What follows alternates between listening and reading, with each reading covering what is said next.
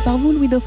Et on va passer un été intelligent. Et oui, pas bronzé, idiot. Vous savez que si vous écoutez cette antenne, forcément, c'est pour vous nourrir l'esprit, l'âme et bien sûr vous élever. Alors, parler de Dieu et le métier des théologiens, qu'ont-ils à dire dans cette société où le plaisir et les loisirs sont un but en soi, semble périmer peut-être la recherche du sens, ôter à la vie sa dimension tragique. L'occasion peut-être de s'initier à quelques réflexions, à se plonger dans quelques lectures au détour de cet été très chaud.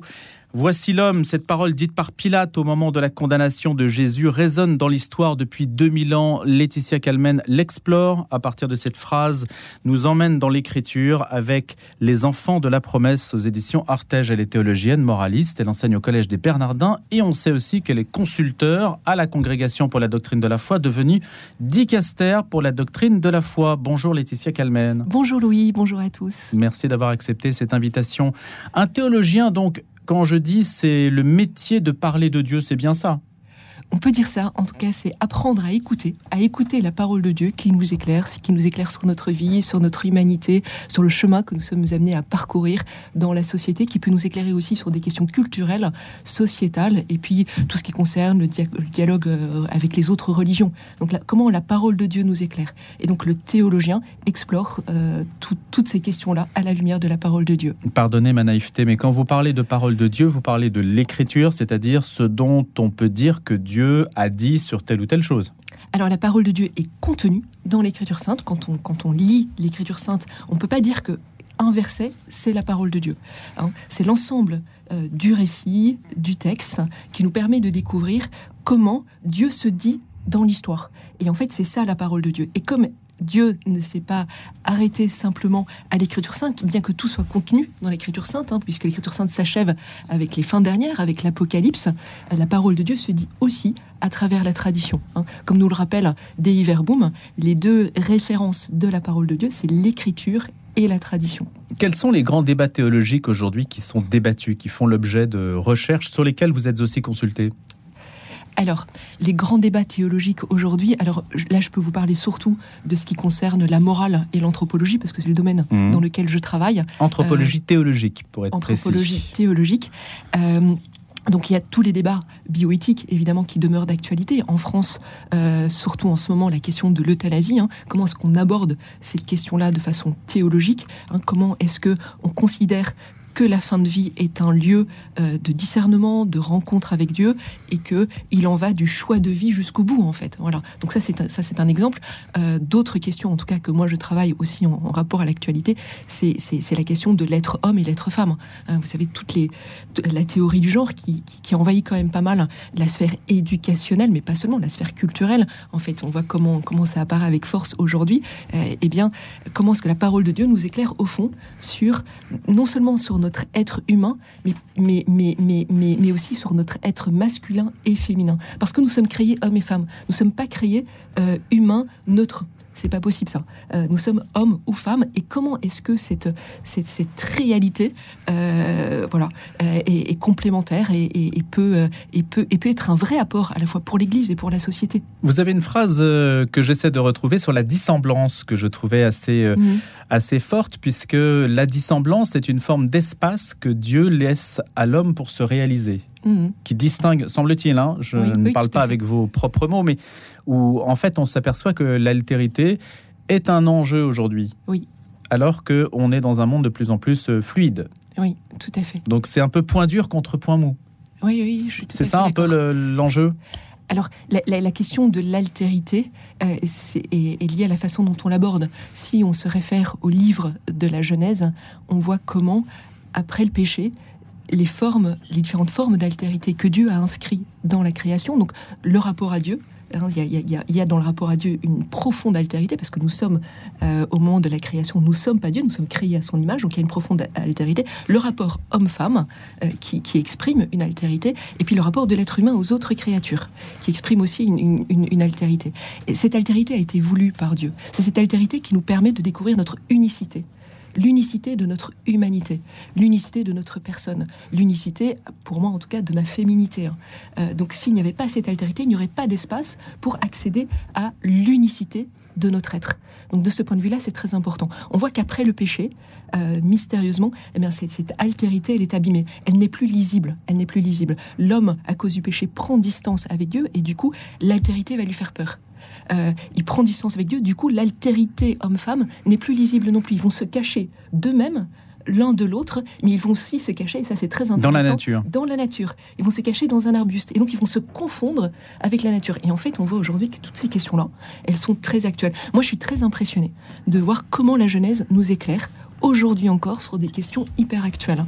Euh, la question du spécisme, la question euh, euh, de, la différence entre l'homme et, et l'animal, entre autres le bonobo par exemple, ou bien la différence entre, entre l'homme et, et, la machine. On voit bien qu'aujourd'hui, la question du transhumanisme nous pose profondément la question de l'altérité. Comment redonner sens à cette altérité sinon, et moi c'est le chemin que j'ai choisi, en tout cas dans ce livre, à la lumière de la parole de Dieu qui nous éclaire au fond sur, sur cette altérité, puisqu'il est le tout autre. Comment dites-vous, euh, Laetitia Calmen, comment parlez-vous de cette question si des gens vous disent, mais la Genèse, Adam et Ève, ce sont des récits métaphoriques, ça n'a pas existé mmh, mmh.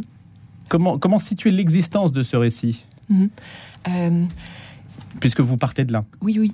Qu'au principe de, de, toute création, euh, il y a Dieu, je pense que certaines démarches scientifiques aboutissent euh, je dirais, au moins à cette interrogation. Au moins à cette interrogation. Donc quand on dit, quand, quand, quand le livre de la Genèse commence par au commencement Dieu, je pense que c'est une réalité qu'on peut intégrer au commencement, euh, euh, puisque puisqu'on est dans un temps de vacances, on a le temps de, contempler la nature. Au commencement de cette montagne, au commencement de ce beau paysage, au commencement euh, de, mon épouse que j'aime, au commencement de cet enfant, il y a quelqu'un qui nous donne la vie. Alors cette réalité-là, elle est toujours actuelle. Donc en fait, le livre de la Genèse s'explore à la lumière je dirais, d'une sagesse qui nous donne de découvrir à quel point la parole de Dieu est au principe de toute chose et qu'elle donne sens à notre vie. C'est comme ça qu'il faut l'aborder. Et en ce sens-là, Adam et Ève, je dirais, c'est, c'est, chacun d'entre nous, en fait.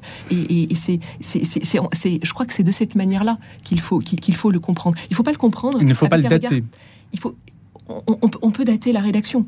On peut dater la rédaction, hmm. mais se dire que. Alors, je pense que ça correspond au, début, je de la création, euh, que ça correspond au début euh, de la façon dont, dont l'être humain est créé, mais mais un début théologique, pas un début, si vous voulez, euh, euh, simplement, enfin, historique, historique ou scientifique. Vous voyez, voilà comment comment la parole de Dieu nous éclaire, elle aussi sur un commencement. Donc, ce sont différents regards qui, je crois, ne sont pas en concurrence les uns aux autres, mais se complètent. Je crois que c'est Jérôme Lejeune qui disait ça. quel point sa recherche scientifique avait été guidée par la parole de Dieu. Pas que la parole de Dieu lui disait les données scientifiques qu'il était amené à, réfléchir, mais la parole de Dieu pouvait euh, lui ouvrir des spectres pour explorer différents domaines. Comme vous êtes spécialiste d'anthropologie, on perçoit bien que l'anthropologie aujourd'hui est au cœur d'un enjeu, d'un rapport de force extrêmement euh, puissant entre ceux qui veulent déconstruire l'anthropologie chrétienne et ceux qui veulent faire advenir une nouvelle anthropologie qui efface, qui efface peut-être euh, l'homme comme étant au sommet de la création. Vous avez le sentiment qu'on est un peu à la jointure entre deux époques, une époque qui a vécu sur les acquis du christianisme et une autre où ce christianisme est en train de s'effacer pour laisser place à une autre vision de l'homme? Ce qui, est sûr, c'est que les, repères euh, euh, culturels euh, du point de vue du christianisme, euh, on, les, on, les, on, les, retrouve plus, que ce soit au niveau de l'éducation, au niveau. Et donc, de ce point de vue-là, euh, il me semble hein, que, les chrétiens, que l'Église ont une mission toute particulière à approfondir les questions. Mais cette mission-là, elle n'est pas nouvelle en fait. À chaque fois dans la société, euh, quand, quand, la culture quand, quand, quand, quand, quand, il y a, quand des hérésies qui ont traversé cette société, euh, il, y a cette responsabilité chrétienne, euh, ecclésiale, missionnaire aussi, de réfléchir à nouveau frais les questions en fait. Et, ça c'est passionnant. Et alors c'est pas du tout dans, une perspective, si vous voulez, de, défiance de la société, mais plutôt de, dialogue. Tiens, pourquoi, pourquoi est-ce que ces questions-là adviennent? Qu'est-ce que ça veut dire en fait? Et, euh, et, comment, comment est-ce que la parole de Dieu, comment est-ce que la tradition peut nous aider à les réfléchir de façon nouvelle? Donc ce, que, ce que vous soulignez entre euh, l'ancien et le nouveau en fait, c'est quelque chose qui a toujours été actuel dans le christianisme pour que ce christianisme puisse être missionnaire. Il a toujours été confronté à une opposition. Oui, alors aujourd'hui, ce qui est très marquant, c'est que l'opposition, si vous voulez, n'est plus de l'ordre dogmatique, comme au début de l'ère chrétienne, mais est d'ordre anthropologique.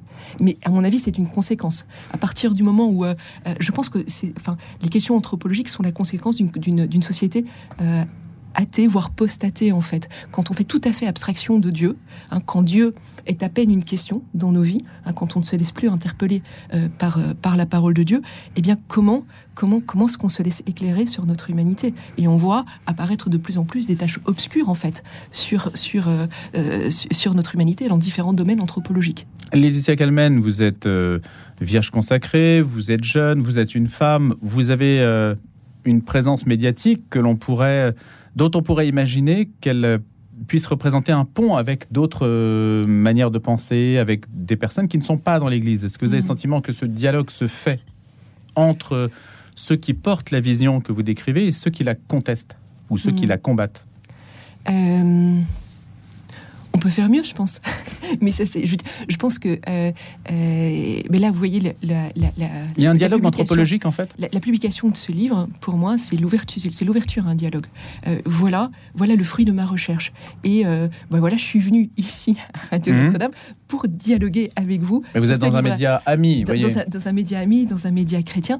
Je, crois vraiment hein, que si d'autres médias, voilà, veulent veulent m'interroger sur cette question, moi, je, je reste disponible pour euh, pour, pour, répondre euh, de, voilà, du travail qui a été fait, etc. Et puis surtout pour dialoguer. Parce que je pense qu'il y a aussi un enjeu pour nous chrétiens de, de mieux comprendre et de comprendre vraiment les, les, les questions les interrogations, voire aussi les domaines qui sont complètement effacés dans notre société. Et pour ça, c'est vraiment nécessaire de dialoguer. il n'y a pas que les médias, il n'y a pas que dans les médias qu'on dialogue. Euh, moi, je viens d'une famille chrétienne, mes frères et sœurs sont, plus ou moins pratiquants aujourd'hui, euh, mais donc par, ce biais-là, et puis par d'autres biais, je suis amenée à rencontrer des jeunes euh, qui, sont, qui, sont, qui, sont, loin de la foi. Et, ce livre en est un peu le fruit aussi.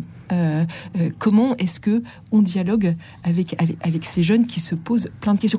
Alors, pour, pour, vous donner, pour vous, pour vous livrer un peu une anecdote, il n'y a pas longtemps, on m'avait invité à, parler euh, de la théologie du corps à, à donc c'est donc l'école dans le 15e arrondissement. Voilà, c'est ça. Ce sont des jeunes, je dirais entre 18 et 20 ans, peut-être voilà baptisé, pas, pas sûr, euh, à peine pratiquant. Et je m'étais dit bon, ça va être difficile. Leur parler de la théologie du corps, je, voilà, j'y allais avec un a priori. Ce qui m'a beaucoup impressionné, c'est quand j'ai commencé à, à parler, il y a eu un silence, mais vraiment une écoute, une attention. Et puis les jeunes sont venus me voir après en me disant mais pourquoi est-ce qu'on ne nous a pas dit ça plus tôt? Et là, moi j'ai été surprise en fait. J'ai été enseignée par ces jeunes. Ils me disaient mais on est en attente, euh, on est en on est en attente de repères, on est en attente de vie, on est on est en attente de de, de, chemin qui, qui, qui, qui, voilà qui, qui Donc il y a un maillon de la transmission qui ne se fait pas, que ce soit dans l'école, dans la famille, c'est ça qu'on peut supposer si les jeunes ne reçoivent pas de discours Oui, je ne sais pas s'il se fait pas. Je n'irai pas jusque-là. Ce qui est sûr, c'est qu'aujourd'hui, il y a un vrai défi pour que les, les, les, je, pense, je pense particulièrement aux jeunes chrétiens, mais on peut parler aux chrétiens en général, qu'ils se forment qu'ils se forment pour accéder à un langage. Parce que la transmission, elle ne va pas sans langage. Aujourd'hui, c'est plus la culture qui va, qui va veiller de façon, euh, de façon plus ou moins consciente à notre transmission. La culture ne se transmet pas automatiquement. Puisque la culture chrétienne, aujourd'hui, ben, comme vous l'avez souligné tout à l'heure, elle est, elle, est plus, elle, est plus, elle est plus lisible. Donc, comment est-ce qu'il y, a une, y a une transmission qui se fait de, plus en, de, façon, de, plus, de façon effective? Euh, Moi, la question que je pose aux jeunes pros que je rencontre, c'est qu'est-ce que vous allez transmettre à vos enfants?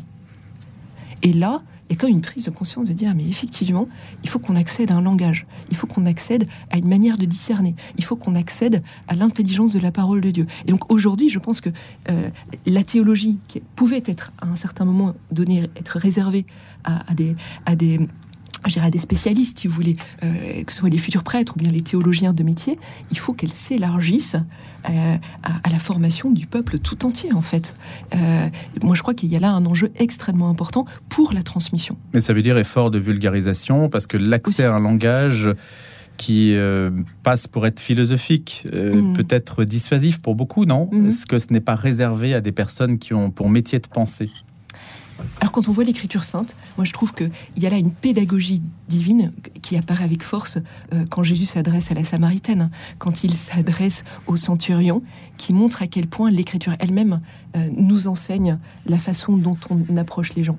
Et, euh, mais, mais, mais, pour ce faire, il faut pouvoir vraiment l'écouter pour nous laisser éclairer. Parce que l'enjeu, c'est pas d'emblée, si vous voulez, de, répondre aux intérêts des gens.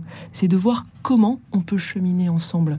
Et là, là il y, a un discernement à lequel on accède à la lumière de la parole de Dieu, à la lumière de l'Esprit Saint, qui est extrêmement important, euh, qui nous permet d'avancer aussi à partir de ce qu'on appelle habituellement la loi de gradualité. Où en est la personne et quel est son questionnement et, comment est-ce que je peux euh, euh, honorer et, aussi me laisser enseigner par ce questionnement. Moi, je, vois bien que les dialogues les plus profonds, c'est quand je me laisse enseigner par les personnes qui apparemment ne, sont, pas des théologiens, mais qui m'invitent à aller plus loin dans, la théologie, parce qu'au fond, elles ont soif.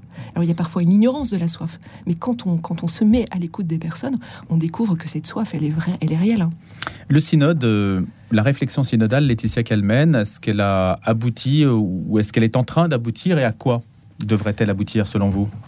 Alors, moi, je trouve que c'est une démarche extrêmement intéressante et importante.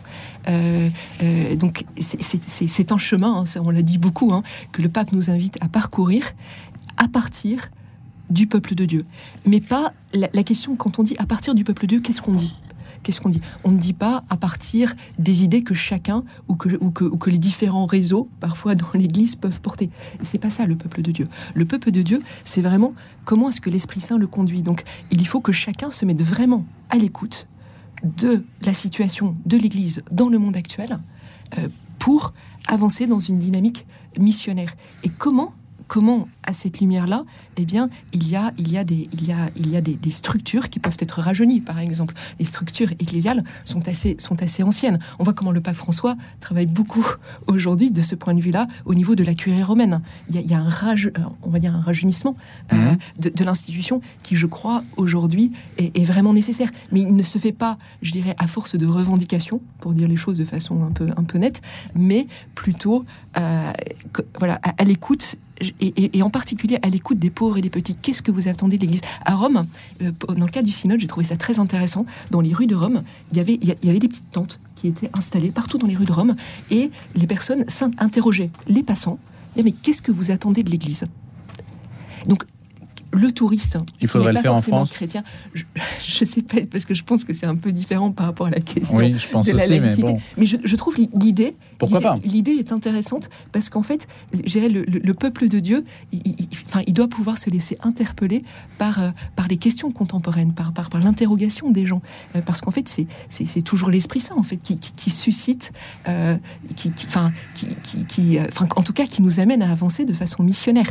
Et donc, si on ne s'intéresse pas à des gens, à la façon dont ils comprennent l'Église, à la façon dont l'Église leur parle ou bien, ou bien ne leur parle plus. Euh, mais comment est-ce qu'on peut avancer ensemble? Parce que l'ensemble, c'est pas simplement euh, l'Église visible. L'ensemble, c'est beaucoup plus large. Et donc, voilà. Alors peut-être que moi, je, dirais peut-être que la, les, la, méthode qui a été choisie, mais de toute façon, on n'est pas, on n'est pas au terme du travail. Euh, euh, c'est beaucoup et à juste titre hein, euh, situé à l'infra, si, on peut dire comme ça. Donc pour, pour, pour des chrétiens pratiquants qui avaient certainement des choses à dire. Mais les jeunes ne sont pas beaucoup mobilisés. Justement, et ça c'est un, ça c'est un exemple. Les jeunes, on peut se poser la question des pauvres, des marginaux. est-ce que est-ce que est-ce que vraiment la démarche synodale les a rejoints? Est-ce que le mode de questionnaire rejoint ce type de hmm. population C'est une vraie question en fait. On essaiera de voir s'il y a des réponses à apporter, Laetitia Calmen. Est-ce que vous, vous c'est ma dernière question, est-ce que vous vous percevez comme une femme d'influence avec tout ce qui s'est passé à l'archevêché de Paris, Laetitia Calmen euh, Je sais, je sais pas si je, c'est compliqué de répondre pour moi à cette question parce que euh, euh, je vais vous dire ce en quoi je crois profondément euh, pour l'Église d'aujourd'hui et pour l'Église demain, c'est les relations fraternelles et les relations amicales. L'Église n'est pas simplement une Église hiérarchique en fait. On voit que moi, je, me rappelle à la fin de mon doctorat, j'ai vraiment rendu grâce d'être une femme parce que la femme est ce vis-à-vis hors hiérarchique. Euh, et donc, de ce point de vue-là, je, pense qu'elle est, elle, à travers, à travers ce qu'elle est, à travers, à travers les relations qu'elle a, euh, enfin, je veux dire, j'ai des relations euh, avec les prêtres avec qui je travaille, etc. Forcément, son regard est autre forcément, euh, il y, a, un apport qui, peut être spécifique. Euh, alors, est-ce que c'est des questions d'influence ou pas? J'en sais rien. En fait, ça m'appartient pas. En tout cas, pour vous, il faut favoriser cette altérité, ce regard féminin dans, l'Église. Ah, je crois qu'il y a là une promesse missionnaire qui est, exceptionnelle. Euh, parce que hommes et femmes, il les créa, et on a besoin des deux regards pour avancer dans la vie et dans l'avenir. Merci d'avoir été notre invité ce matin, Merci Laetitia Calmen. Les enfants de la promesse aux éditions Artege. Je rappelle que vous êtes moraliste et théologienne, que vous enseignez au Bernardin et que vous étiez notre grand témoin.